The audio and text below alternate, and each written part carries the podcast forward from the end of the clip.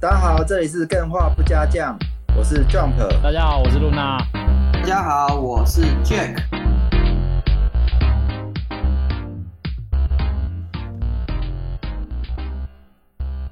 好，大历史主题，继续来跟大家讲一下我们的游戏电子游戏大历史。大历史，不过今天在开始之前，我是想先刊物一下，就是说上一集嗯，有提到任天堂大力水手的 IP 没谈成，这是有错的。这其实史实也是不好讲，嗯就是每次爬了很多资料，但是还是很容易讲错，因为它就是有事实的东西。嗯，所以今天而且我们没有亲身经历过，对啊，所以为了弥补这个错误，今天有准备了一些更多宫本茂的细节要跟大家来分享啊。对，那一开始可能会跟大家聊聊看是什么样的生长背景可以创造出一个如此成功和伟大的电玩设计师。哦，大家知道宫本茂就是马里欧、萨尔达、大金刚，甚至那个成龙踢馆也都是他的经典作品。哎，成龙踢馆也 是，这个我完全不知道，哎对，好扯哦。那在介绍之前呢、我觉得大家可以在心中推测一下他的个性。呃，我觉得创作有趣的是说，我们通常都可以从作品中反推这个人的生长背景，或是他的个性，或是大家可以试着推测看看他是都市人还是乡下人，小时候最喜欢玩什么，或者是兴趣是什么。么？ Luna，你觉哦得你要不要来猜一下？在我介绍宫本茂之前，你说宫本茂他这个人吗？对啊，他是都市人还是乡下人？嗯，我觉得他应该是都市人， 这这真的假的啊？为什么？因为因为他很多游戏都可以看得到乡下的元素，代表他很向往乡下的元素。哦我猜乡下小孩应该不屑这些东西了，干嘛把它做成游戏啊？那你对啊觉得他小时候喜欢玩什么，或者是兴趣是什么？我这样会不会有一有一点先入为主啊？因为我大概猜得出来他的年年纪是什么样子。不会啊，哦我就可以我们都是想象透过我们应该不真正的去知道他的小时候真的怎么样，而都是透过作嗯嗯品嗯去了解他。所以这样啊、很很有趣，就是哎、诶其实这样子却又让我们好像隐隐的觉得他就是什么样的过去这样。嗯，哎、我我还真的没有想过，就是要去猜这些游戏制 作人他当初长大的时候是长怎哎、样。今天是 Jack 怎这样么子，快，对啊，哎我会觉得他这个人呢、应该是过得很蛮无忧 无虑的，然后有很多就是可以电影可以看啊，小说可以看啊。哎、就是有很多各种文化冲击，他才可以去想想象得出这些哦有的没的东西，这样子，对啊。这样听起来像是个有钱人家的小孩。嗯我对跟对对，有钱人家的小孩，我跟 Jack 回顾一 下，我们刚刚在聊，哎、猜一下宫本茂嗯带给你的感觉或喜好是什么的人？你觉得呢？我觉得他是住在乡下，哎然后为什么住乡下？哎因为他很多想法其实都是在一些大自然啊，或是在一些乡下人互动才的知道的嗯事之类的。对，然后第二个是他在做东西的时候，一直有一种呃生命的活力跑出来。生命的活力是什么东 西？你的意思是说， 都市人没有生命的活力？就是那个强烈感没有那么强，没有那么的重啊。哦，还比较还神秘越描越黑。嗯，， 好，我来跟大家公布一下嗯，Luna 猜是都市人，嗯，然后你对猜是乡下人。实际上好呢，像对比不错和任天堂很多的知名制作人一样，他就是个乡下人。哦。之前我记得露娜分享那个谁谁谁那个什么尻的，我只记得一个尻字，也是乡下人嘛。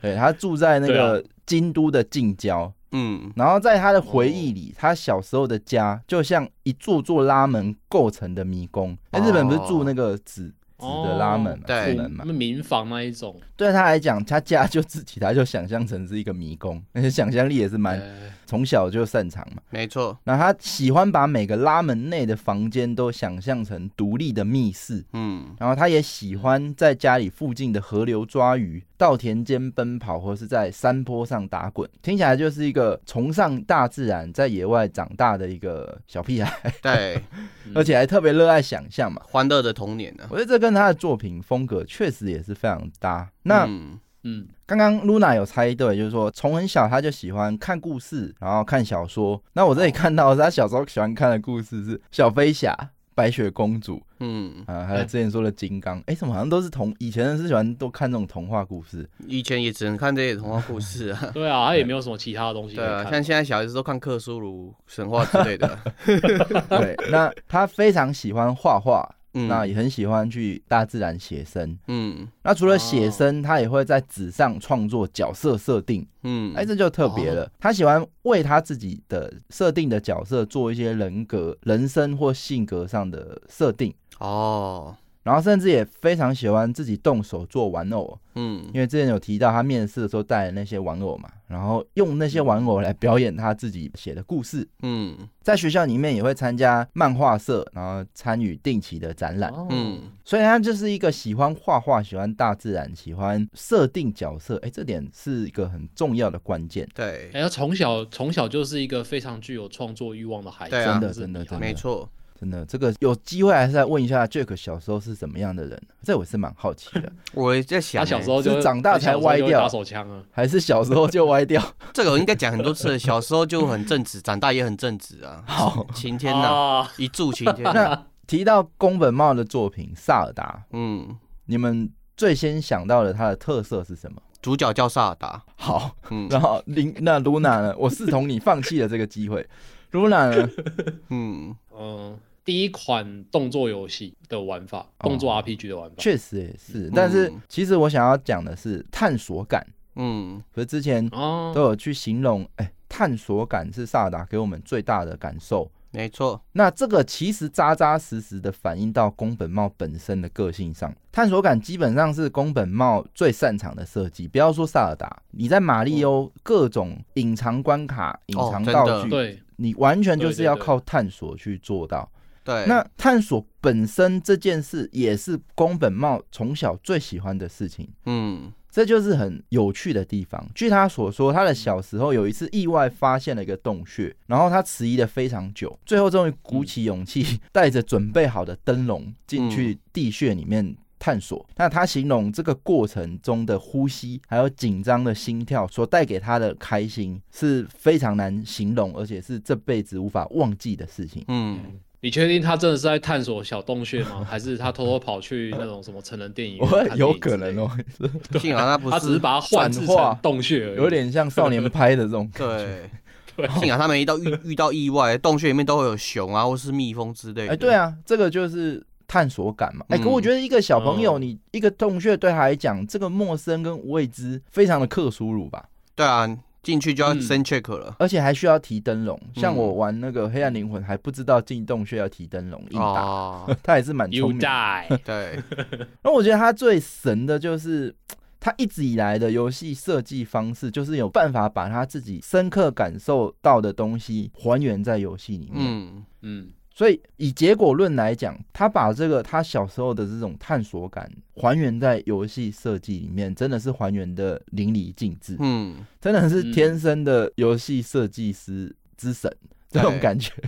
我是觉得蛮夸张的。那哎、可是嘿可是我就是感觉那个年代的游戏，可能是因为我们最一开始遇到玩到这些游戏，就已经是这些大师之手创作出来的内容，所以我反而变成说，在玩游戏的过程，我不会想象到哦，他原来当初是有这么多的背景故事，或者是他哦创作出这些游戏是多么的伟大、哦这件些事转化情的过程呢？对，嗯对啊，但我觉得从此就可以发现说，这种探索感就是他喜欢自己去发现或自己去冒嗯险而得到的东西。所以你在宫本茂的游戏里面不会看到太多游戏设计师强加给你的一些资讯，哦，我懂了，就他是反而注重那种你发现的那种快感。对，其实蛮多游戏都会注重所谓的外在诱因，但是你嗯刚刚讲的比较偏向是它在引发玩家对于这个东西的内在的渴望。哦，对对，哦这点在之后马里欧的介绍里面，我会跟大家诶、说明，就是有一些嗯哼，巧思是放在里面的。嗯那上一次有讲到他去任天堂面试嘛，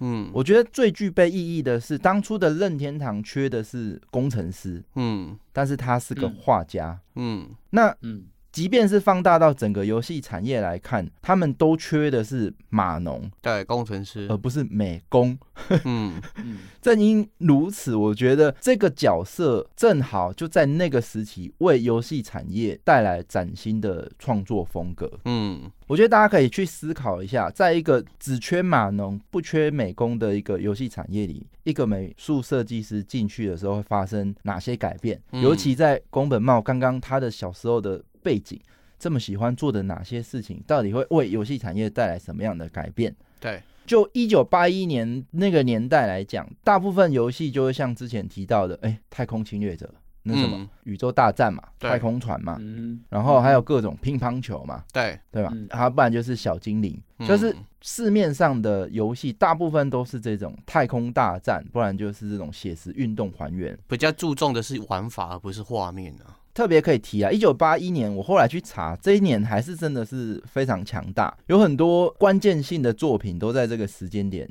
出现。嗯，比如说第一款就是第三人称后视赛车游戏的鼻祖，也是在一九八一年诞生，由 Sega 在哦， VCO 发行的竞速游戏 Turbo。嗯我相信这样讲，哦大家可能不不知道画面，可能你去看就知道。哇，这个是之前很喜欢玩的那些游戏。嗯嗯然后再来美式 RPG 的鼻祖《创世纪》跟《巫师》啊有哦嗯也是在一九八一哦年诞生，然后未来会成为三 D 图形设计射击游戏鼻祖的德军总部，哦，这一款也是经也是典。在一九八一年诞生。嗯哼，这那还么早哦。不过他那时候还没有红，因为他毕竟他那时候的玩法，你去查很像是 Metal Gear 在那叫什么平台上面出的游戏，还不是哦吼第一人称设计，是之后他仿三 D 图形的时候才哎、大红这样。对，那还有在全球热销两千万台的 Konami 发行的大型机台游戏《青蛙过河》，哦，这个小时候一定玩哦过。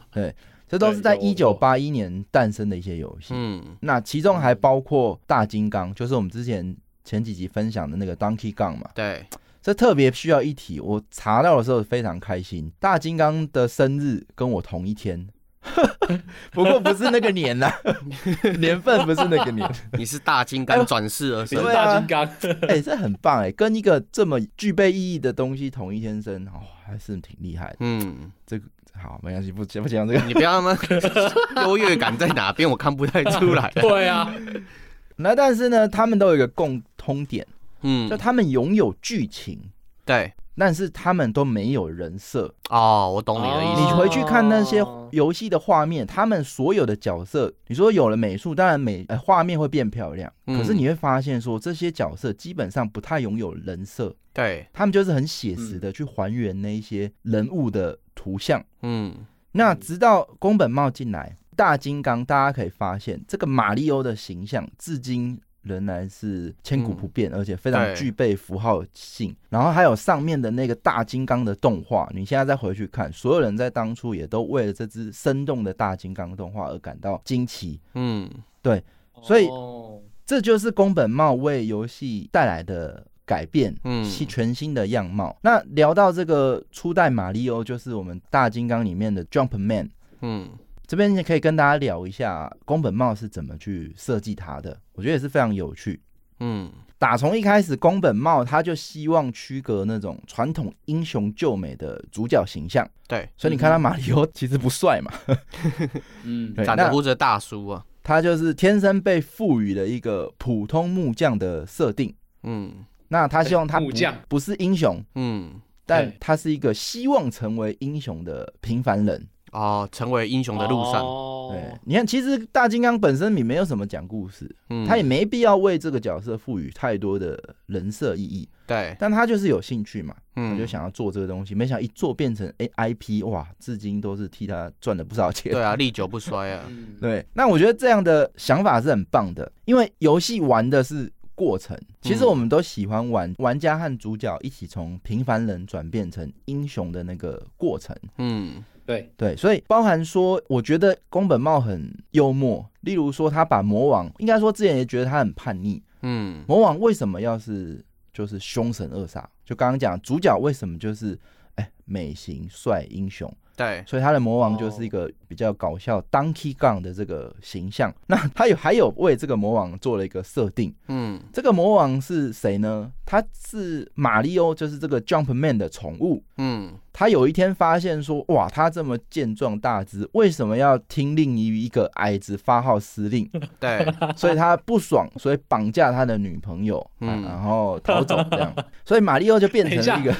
为为什么这么有智力的的生物可以当成宠物来养啊？星球崛起啊这样是奴役 了吧？星球崛起，太可怕了吧？嗯，但我觉得确实他小时候喜欢看的那些书也构成了一些影响，对，比如哎没说什么《错，哦美女与野兽》然后什么这种英雄救美啊，什么什么，嗯，还有包含金刚。那比较有趣的是，因为他为了要让这个宠物觉得自己比主人高大壮，所以 马里奥就是一个矮子。对，大家去看到电影版，它的设定就是一直被强调它是个矮子嘛。对比出来了，嗯对，那就是为了要对比大金刚的的这个不满。嗯，哦，对啊，甚至最后他弟弟出来也是个高个子，比他高，对啊，一直收一直在消费臭马里欧，哎，再来就是说，有了人设之后呢，当年的硬体技术还是有一些限制嘛。是没错，工程师跟美术最大的交流是什么？就是在这里，嗯工程师会跟你说啊，不行，机体不够，你这个最多只能给我画十六乘十六 pixel。对，没错，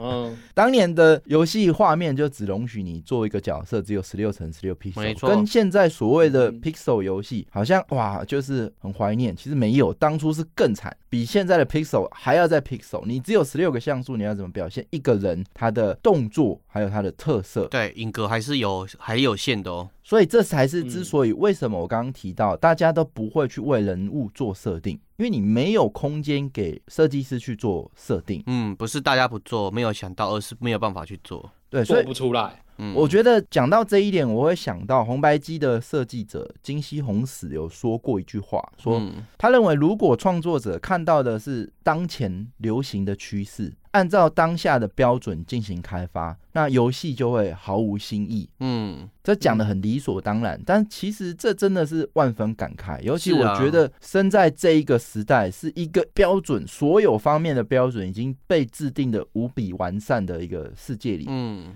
那你要进行创作，那游戏玩的多就会变成你的知识诅咒，嗯，但它也有可能会哦成为你创作的工具。对，一个跳板，对，那我觉得这之中的差异就是创作者人格的展现。嗯，例如说，宫本茂他没有想很多，他就只是把他的擅长，他就把他的喜好注入到他的创作里面，嗯，所以才会产生这种啊，创造人设在于这个电玩产业先驱的这个成果出现。浑然天成啊嗯，，对，刚刚讲的十六乘十六像素的限制嘛。嗯，可是呢，大家对马里欧的印象还是无比的鲜明。你现在去想一想，刚刚说了什么太空侵略者？哎，他的主角长什么样子？想不起来。大致很上， p i x e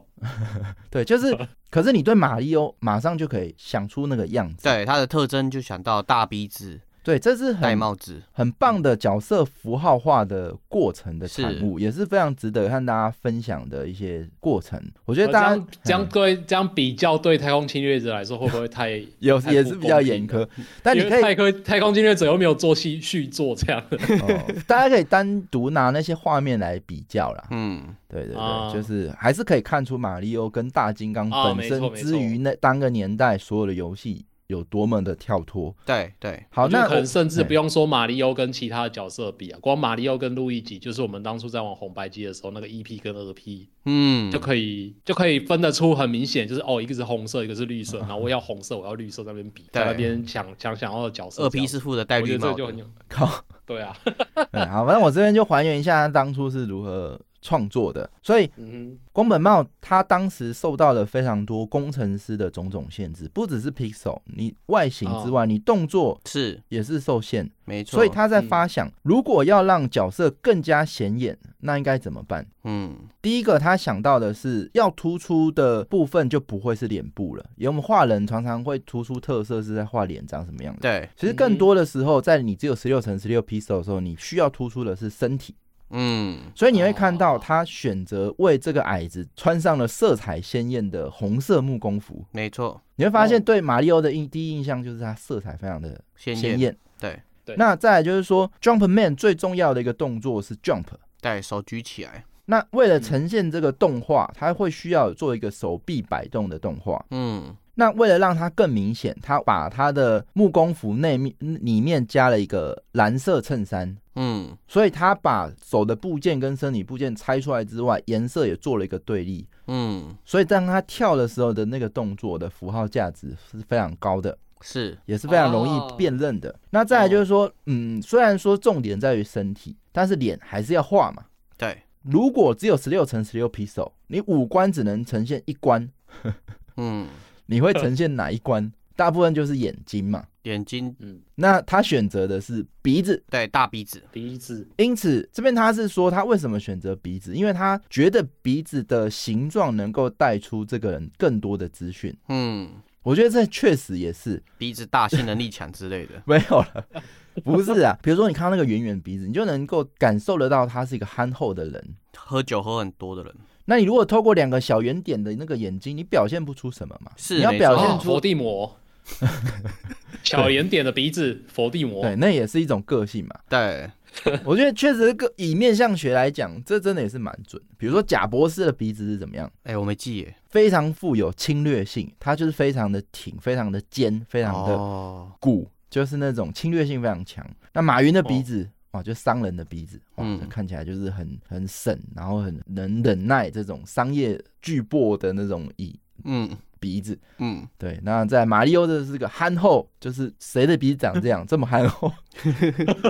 一个球啊，对，所以哎、这个选择也构成为什么至今马里欧的形象是长这样。哎、对，因为嗯因为十六乘 P 十六乘十六 P 手，我只能选择一关的时候，我选择鼻子，嗯，那来突出我的马里欧个性。最后在制作头发的时候啊，哎，马里欧是要一直跳的人，那如果要让头发这么飘逸的头发去做跳的动画，是非常烦的、麻烦、复杂、对困啊，难的，城市把你给宰了。所以嗯，直接减省去麻烦，我让他戴一顶帽子，嗯，聪事明情，就解决了。对哎，这下大家应该也感受到了吧？马里欧就此诞生了。对，戴着一个帽子，然后身穿红蓝的木工服加衬衫，嗯然后拥还有有一吊个带裤圆圆的大鼻子。嗯，这个符号，哎、我觉得也是象征着当初电玩技术下妥协的一个产物，嗯，也是一个当初电玩时代的一个代表人物。从极限展现艺术啊，对，就这样。呃，我们上礼拜有分享到嘛，就是山内普派他的啊，这个部分没分享到，就是山内普派他的女婿叫做荒川实创办北美任天堂，因为嗯他希望在美国复制任天堂在日本的事业。对，我们有讲到的是，刚创办的北美任天堂就遇到大量自家设计的街机，就是那个雷达，对，大量滞销的问题嘛。退货，对，马上刚创办就面临要马上收山，就是要回日本。哎，对然，后不是哎、啊，山内普说且慢吗？嗯，这个正当绝望时，山内普派了一个年轻人，而且是个新人负责帮忙。对，这个荒川石其实还是蛮生气的。对啊，你为什么派老陈过来辅助我？你你横井精平只有监督而已，而且而且这个时候的横井军平在干嘛？相信有听上一集的大家都很熟悉，他在做 Game and Watch，哦，他不是在澳洲留学哦？对对， 军平哥在欧洲留学做 Game and Watch，对，他没有空理他，嗯哇，一个新人，而且还对电玩一无所知，而且还是个美术，不会写程式。而且中二中二的感觉，对，然后三内也表示说没有其他的人选。然后这个新人不属于任何工程团队，事实上他连工程师都不是，但他拥有热情和创意，哇，这问号先 生，这还是蛮重要的。嗯，那反正这是这补充这点细节啊，然后就是当 K 杠寄来了，荒川石非常的愤怒，你给我新人，然后这个名游戏名字又取得这么滑稽，对啊，你真的当是 king 干到底是什么东西啊？ 来乱的，所以他请山内普说你至少帮我改游戏名称吧，对啊，但是山内普。很酷，山内普山内普很 酷，三内裤，山内普很酷，嗯，他什么话都没说，只有抛一句话，嗯，这游戏很好，嗯，好， 我觉得好酷、哦，呃，至少让我改名字，嗯，这游戏很好， 嗯，叫他你没有直接回答要或不要，对，那反正听起来就超敷衍的啊！他是一边在做什么其他的事情，然后就那报告也不想听哦，嗯，这游戏对很好很好，哎，但但真的很好 啊，嗯，反正呢，哦都大家都知道，原本这个游戏主角叫 Jump Man 嘛，哎，对最后为什么叫马里欧？因为这个北美任天堂他们在总部，他们总部只是一间仓库，因嗯为都要收山的嘛，然后也没什么钱嘛。那在仓库，然后呃没什么钱就算了，房东这时候还敲门说催缴房租，嗯，那他们正正当这时候收到了这一台 Donkey Gun，嗯，他们发现说，哦哎、这个 Jumpman 长得很像他们房东，那房东就叫马里欧，因此这个 Jumpman 从此就叫马里欧。哇，房东就此出 名了，但是也因为了这个马里欧，就是这个 Donkey Kong 的街机，嗯，这游戏很好，怎么好法？做几台卖几台，嗯，接下来呢，北美任天堂就因为这款游戏，从原本付不起房租的仓库，换到比十五个足球场还大的一个大型公司总部，对，然后再哦把马里奥请回来扫厕所，而且还是用现金买。嗯你看，哇，哎这个流水好恐怖 啊！哎你看大金刚有多猛。嗯，那比较有趣的是，多年后的今天，马里奥的面貌也是没有受到太大的变化，对经典始终还是这个经典。嗯，对，受伤的永远都是他。我觉得这是宫本茂有趣的地方啊，不管是他的小时候，然后在他第一份工作，把他所喜爱的东西还原到他的作品里面，然后到最后，哎、 甚至征服了整个北美，这还是蛮天选之人。 对啊，位命之子。好，然后我们上一上一集有提到啊，任天堂又发生一个大问题嘛，哎又要倒了啊，我好不容易靠大金刚赚的这些钱买了一栋大总部，现在被嗯 MCA 集团控告，哎、你抄袭嘛，嗯，你要把钱吐回来嘛，那岂不是要嗯我把这十五个足球场大的总部吐还给你嘛？ 嗯，那岂不是这一切都白跑了一趟嘛？对啊，告所以什么？是一个巨大的危机。这件事发生在一九八二年的四月某个深夜，嗯北美、北美北米北美任北天堂米，收到 MCA 集团，也就是现在环球影业的集团嗯，总部的要求。哎、这份总部的要求内容不多，但是很直接。任天堂必须在四十八小时内交出透过大金刚获得的全部收益，嗯，并销毁所有尚未出售的游戏。因为 MCA 声称《Donkey Kong》这款游戏侵犯了环球影业电影《金刚》的版权，嗯，这下宫本茂就岔赛了。对啊，那很快的，任天堂被这件事搞搞得这个鸡犬不宁。MCA 集团威胁说，除非你们同意和解，支付和解费用，也就是说之后的所有的大金刚的营收都要分他，因为版权约一一部分属于他们嘛，嗯，所以你赚多少永远都要分我。那嗯，就像今天如果马里奥出来，也有可能要给环球影业分成嘛。嗯，否则你如果不答应，那诉讼期间你们必须禁止贩售大金刚。哎、嗯这个一告就告很多年嘛。哦，你不跟我和解好啊，我就不让你卖嘛。嗯，诉讼期间你就是连钱都不要赚，那你是不是只能选择和解？那面对这样子娱乐产业的巨头环球影业，当初好莱坞也是超级大咖，所以有一间原本拿到大金刚游戏授权的主机厂商。还有甚至那种授权到早餐麦片谷物放马里奥图像的这个早餐商，都因为被 MCA 集团威胁，嗯，少所以女红台 boy，所以也都选择支付和解金来和解。毕竟他们说我们还有其他的选择吗？嗯，两只猩猩都长一样，名字还差不多。嗯，面对这个情况，如果你们是任天堂，你们会怎么做？你觉得嘞？哦，我，一个方式嘛，跟他告。可是呢，两只猩猩长一样，名字也差不多，然后告输了，你什么都没有。那、嗯你，你跟他告，还要再附上这一阵子你所有大金刚都不能再创造营收了。嗯，那怎么办？你选择和解，就是你这辈子的这大金刚、马里奥的营收都要分环球影城，因为版权是他们的。嗯，嗯，你们怎么选？哎，可是哇难道不是这样吗？因为不然现在那个为什么环球影城里面还有马里奥专区？不是因 为 是告赢感了，觉就是 告赢了。他们输，他们认任天堂认输了，有没有？ 嗯就是现在那个环球影城那里握握有一些什么马里奥啊，或者是大那金刚那不之类的从这个版权结果来看呢？你你你 你你会怎么选择？如果是露娜，你会怎么选择？嗯，哇，大金刚救了我们整个北美，然后现在要把所有营收吐过去。嗯，啊，我知道了哎，大金刚你要你就拿去吧，我们再来开发新的，反正我们又不是开发不出来，对不对？我们还我们还有一个神童哦，宫本茂在我们这里，嗯，哎、真的保有了这个武器，就免除这个烦恼。来，那 Jack 呢？嗯我我会跟他告到底吧。哎、为什么两只猩猩长得都差不多，名字也一 样，嗯，你凭什么告到底？我会觉得说，就跟他告到底，反正我还可以做其他的 IP 啊。啊，我现在如果承认说哼啊我都是抄他的之类的，这个这一口气咽不下去，然哦，后你第二觉得没有抄？对啊，宫本茂小时候很喜欢看大金刚的书、哎，大家都在游泳，大家都在跑步，凭什么说我的金刚是抄你的？我不不能说自然界我看到大金刚，对啊，所以你好不认诡 辩得哦对我你哎不认我不不认认可输，我一不定认跟他输拼到底。对，啊。确实，就刚刚创作过程来讲，跟金刚也没什么回事，没没什么关系哦，嗯那种感觉。好，所以这时候任天堂跟环球影业争取了一周的时间思考，嗯，说好，哦，那一周后我们在约定好和解的那一天再见。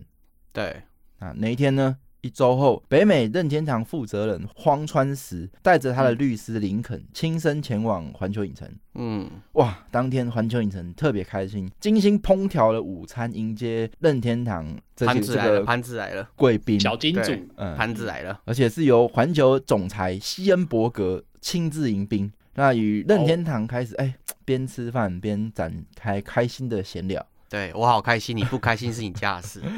那聊到正题的时候呢， 哎、那针对和解的这个部分，你怎么看？嗯。如果我是他，我就说，哎、席格，你做啊，你先做啊，我们等一下再聊。你的午餐吃起来不好吃，你先做啊，席格。啊，任天堂坚定而且冷漠的说：“我们无意与贵方和解。干，你从以前就这么硬 哦、饭都吃了，先吃再说。对，这下总裁暴怒了。干，把饭给我吐出来，那你还跟我在那边吃饭，那你来干嘛？ 还喝我八二年的红酒。他说：“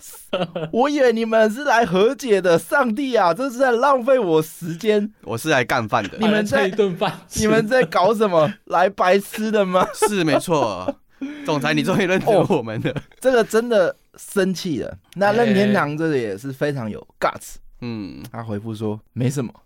我们来这里就是想当着你的面，看着你的眼睛，告诉你我们不打算和解，日本人很喜欢就玩像一现招在啊这。样。对，哎、这样子会不会其实其实环球那边会比较开心啊？因为美国人就是最喜欢告来告去的。既然你要告我，那我也可以告你，我们大家可以互相嗯告，多么开心的一件事情！嗯，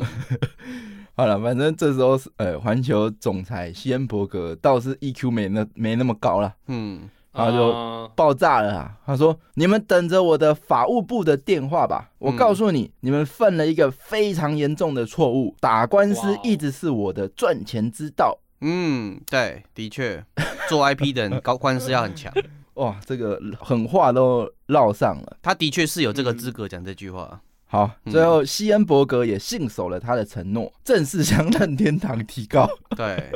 哇哦，那在接下来的日子里，任天堂的律师们，还有横井军平，还有嗯宫本茂等等员工，带着他们各自的团队，整整用了十个月的时间准备辩护资料。嗯，那不查还好，一查发现有一个令大家所惊讶的发现，嗯，嗯，是什么发现？他们很期待，哦，好就是好想要下集分解哦。哇，会留悬好烦哦念呢。好好，我们来我现在就想听的啊、先来讲，先来讲一下雅达利，好不好？好啊，好啊，好啊，留留给露娜跟干云一切悬念。没有，哎、你觉得发生了什么？发现了什么惊讶的事、哦嗯 j a c k 跟 Luna，你们觉得嘞？露娜先说，这很难猜啊，其实。大金刚这个原作的 IP 已经过了版权的期限了，哎呦大，家都可以使用。 哎呦，然后 Luna 我猜的 Jack 怎么讲？其实大金刚的原型是参照于总裁的儿子生出来的孙子的造型。对，我被攻了。对你在公司啊，在讲什么啦？好，反正呢，这我我觉得比较好好奇的是，为什么他刚刚说诉讼期间他要禁止他透过大金刚赚钱嘛？嗯，就断他财路啊。可是感觉好像也没有，嗯，他们整整准备了十个月的资料。对，哦，那整个研究过程中，他们发现环球影业对金刚的所有权存在非常严重的问题，哦他们哦根本没有拥有金刚的版权，啊，那告个屁 哦。哇哦，这个是生财之道吧？对啊，哦，他还赚了那个早餐谷物跟那个授权的那太个自和解大金了？吧？哎、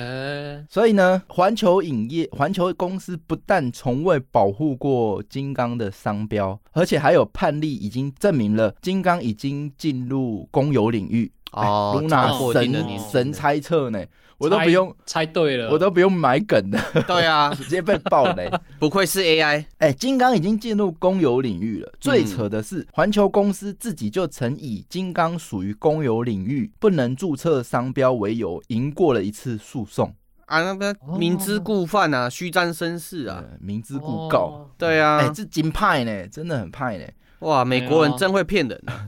只有我可以用，大家都不能用哎、对，对，那整总之，在整个研究的过程中，他们发现 MCA 集团起诉众多游戏商的主要原因，很有可能是因为总裁一直想要加入电玩产业，啊，他想要透哦过他们正缺乏进入电玩世界的方式，所以将嗯主要潜在对手视为起诉目标。对，哎、环球影业他们在唱片、电影、电视、出版社、录影带全部都在占据龙头的地位。对，管业的娱乐业啊，哦，那哪容得下你电玩在那里嚣张都没有我的份？对，要把你赶出去。我先把潜在对手起诉起来嘛。嗯，哇，这个如果告赢大金刚是我的，哇，我直接就宣告这进入电玩产业嘛。对，他就建立一个法律的壁垒了。这招还是打的 蛮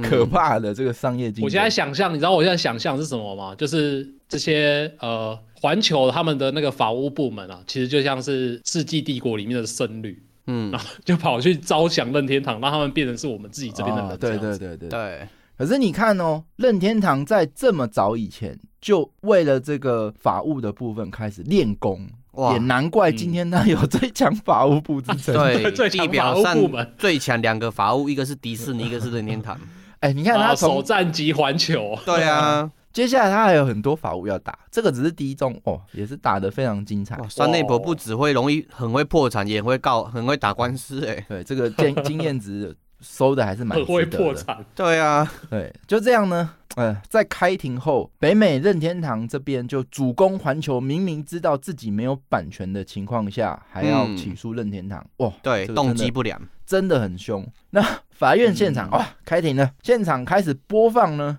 各年代的金刚电影。 对，哦嗯先看过一遍再说，对吧？是证据嘛，要看过一遍嘛。嗯，那再来呢，请到游戏高手来玩大金刚，嗯，现场玩嘛，哇，这是抄袭呃，嗯就是证据来演示一下。呃，现场请游戏高手来玩大金刚。嗯那最有趣的是一段交叉诘问，嗯，这也是非常精彩，绝对要带给各位干员。嗯就是咦呀嘞，任天堂的律师问环球总裁希恩伯格先生，我们知道你的企业非常大，那对，希恩伯格回答：“对我们是一间大公司，而且善于跟法院打交道。嗯，”那接着，任天堂律师就问环球集团的年收入是多少，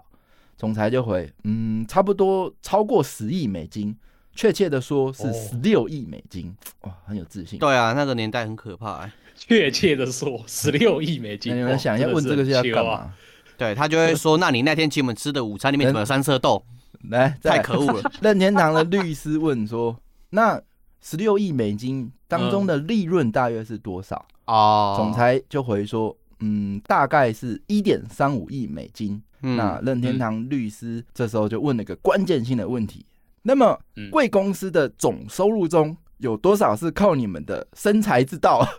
对 啊，赚来的？就是要跟法官定哦定义他就是个送棍啊。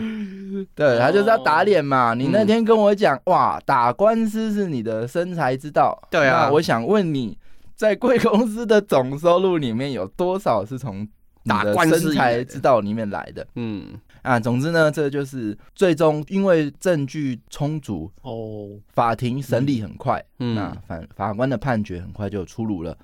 NCA 集团并没有当 K 杠涉及的相关权利，对因此任天堂并无侵权行为，对，而且。即使 MCA 拥有金刚的版权，但游戏嗯跟电影完全无关。哎呦，对，他有讲啊哦，这东西是即便有版权，可是这也是跟你无关。哦，嗯嗯所以任天堂也并未侵权。嗯，嗯，听起来就是假设，如果环球它有做，早就已经先做了一个大金刚的电玩游戏出来，那才有可能任天堂构成侵权。对，所而且以他还要去注册。所以最后法官还批评了 MCA 没有明知道没有版权，还故意起诉任天堂。对啊哎、，这个法官批评不是小事，你这一批评表示说你之后你的判索例，赔打开了道路，呃是法官都说你故意故意告的嘛。哦对啊，嗯，以所以，即使 MCA 一路上诉到最高法院，也都败诉。 嗯，那嗯最有趣的是，这一路呢，西恩伯格反复的出庭，不断的被任天堂律师洗要求复述那个生财之道的证 词。啊 哇，去吃那顿午餐真的太厉害了，这一局真的是不很久哎。嘿，因此任天堂平安度过了这一次的危机嗯， 啊，还是可喜可贺啦。对，还赚了一顿午餐，感好谢开最心强哦法务部的努力，哎、这一段我觉得特别有趣，很精彩。这好对好啊笑个 哎这个游戏历史总不会让我们失望。我觉得任天堂的 DNA 从此之后就刻上那个法律战专家的 DNA 了，那对这个嗯经验值实在吃饱了。。对，然后呢？不过虽然任天堂平安度过了这次的危机，嗯，不过很快的，毕竟大金刚大金刚也只是一款游戏而已。对啊，还要继续创作别的。那 Game and Watch 盗版盛行，嗯最可怕的是，一九八三年嗯，游戏电玩产业大萧条发生了对，嗯， ，Game and Watch 开始出现卖不出去的这个问题，哇，所以饱和了吗？电玩大萧条的当时啊，只要冠上跟嗯电玩家机有关的名义，基本上通通全部遭受巨大反扑，没嗯有无一幸免。所以任天堂很快的就必须要为他们的电玩事业做下一步打算。嗯，任天堂的社长山内普这时候又会怎么出招呢？他会说靠，我一生真的是奏折无限啊。 对，这次这次倒是赚了蛮多的钱呐、嗯所以不至于要再破产。只是哦，呢，终于没有破产了，恭喜 社长。只是 Game Watch 卖不出去，然后游戏也不是可以一直卖五年、十年的嘛。那嗯接下来怎么办？哎，且待下回分解。好，嗯，我们先来聊聊哦电玩产业大萧条。那嗯也是接续上集嘛。呃，一九八三年发生了一件大事，就是北美的嗯电玩游戏大萧条这个历史事件。嗯，为什么家机游戏是由日本主宰？大家有没有想过？哎、能够想到的就是 PC 就是欧美擅长，家机就是日本擅嗯长。哎、为什么？对，就是因为那个历史的节点，当初发生的大萧条，所以导致了这个分岔路嗯，走到今天。如果当初那个事件没发生，今天可能完全不一样。嗯，所以它是一个非常大的事、事件。欧美花了非常多年的时间才从这里面走出来。嗯那至于哦说这个大萧条发生了什么事，大家应该非常熟悉啊，网络上也非常多资源，嗯而且这么久远，而且和自己无关的事情，大家兴趣不一定很大。嗯，那所以嗯今天主要会跟大家先分享一下雅达利这间公司。对，那啊，至于发生了什么事，应该是今天来不及跟大家分享。不过你们不能先做功课，下一集讲电玩大萧条的时候，应该会先问大家：哎、印象中电玩大萧条是怎么发生的？嗯，这个下一集待续。我们先把镜头回到雅达利，好，嗯这雅达哦利你好，接下最来后是一雅达集利了。啦，呃，几乎是最后一集啊。我们雅达利讲好多集，嗯那之前比较是着重在创办人布希内尔上，对我觉得这间公司还是非常值得讲的，对，因为嗯身带着布希内尔基因的这间传奇电玩公司是什么样子？嗯嗯我觉得很很想跟大家介绍，但我额外一提，布希内尔这个人，大家可以去看他的照片，嗯，我觉得长得有够帅，嗯，花花 公子不知道，，我觉得很哎帅。嘿那嘿，跟很多成功的企业家一样，嗯，他们都拥有一双很明亮而且很锐利的双眼。哎，对这件事情嗯，我看他的那个眼睛也是非常令令我印象深刻。哎，对就是那种很犀利的眼神，跟那种贾博士的样子也差不嗯多。好，雅达利这间公司不只是电玩产业的开创者，嗯，他还开创了什么？大家可能会很意外，可也可能不意外，就是戏谷科技公司的文化的原型。嗯当今科技产业在戏谷公司的办公文化是什么样？其实是雅达利创造的。嗯，可乐喝不完，零食吃不完，上班不用打卡，对，哎、哎、哦，这个这个待会会问你。我觉得看到这个点，我是非常开心的，因为每次看到这种电玩相关的事情，其实对世界有如此大的影响，都特别开心。电玩确实在这个世界真的是扮演非常重要的角色，嗯，不止对开创了半导体的应用，其实，在我们讲到那时候，如果不是电玩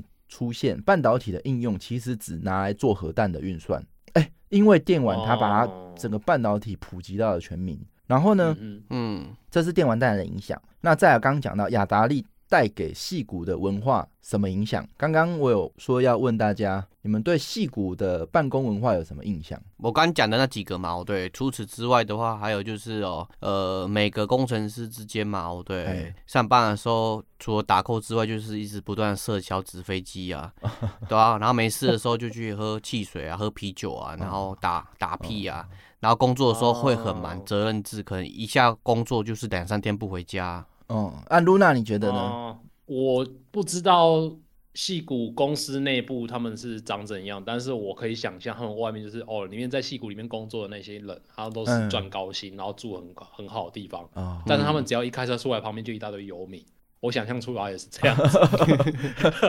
可能贫富差距在那一区非常的巨大，这样。嗯，哦，好，Jack 的部分可能讲的还有点太弱了，嗯就是太小看他们了。对啊，嗯，当然，科技业有别于传统公司，我们对它印象，传统公司就是穿西装打领带。嗯嗯，那我们一般的想象就是在戏骨里面，就是各种奇装异服和充满个人特色的装对扮、啊，甚至不穿衣服都有啊、是日常。嗯那自由的工作形态，就是我们对它最大的、对科技业最大的印象嘛，有别于以前，就是一种 work hard，然后 play 也要 hard 的一个概念嘛。对啊，哦，对哦这 David 就是我们 Guetta 对它最最大的一个印象。嗯那这一切都是由雅达利开始。雅达利上班的环境如何？我从一个纪录片里面，雅达利游戏结束的这部纪录片里面看到，他新人第一天上班报道的第一天，他看到的是什么？工程师一边呼麻，一边嗑药，一边写扣，很正常啊，甚至还有天人啊一边在静脉注射。对啊，这个我是 我看纪录正我片，正想说，他们是不是茶水间有放大麻？没想到就已经免费供在应，那免费边供呼应，嘛。对，一边啊，这还是不不不鼓励大不家，鼓励啦，对。对，但是嗯这是他们当初的情境嘛。嗯，我报道第一天就震撼教育，左边呃磕磕大麻，右边磕骨科碱，前面的就酗酒，对。嗯对然后他去上厕所，他会看到旁边上厕所的那个人呢，哎，光着脚，没穿鞋，嗯，没穿鞋还四小，仔细一看， 他只穿一件短 裤，哦，很正常啊。全身光溜溜，哎只穿一件短裤。他穿短裤已经很感谢你了，对，还有穿短裤嘞。反正你看他们照片，充满了各种裸男，只穿一件短嗯裤，然后什么都没穿的工程 师，一边呼麻一边斜扣，这就是雅哎达利的公司办公文化。对，那据布希内尔所说，他的公司经营方向就是方式就是定绩效，哎，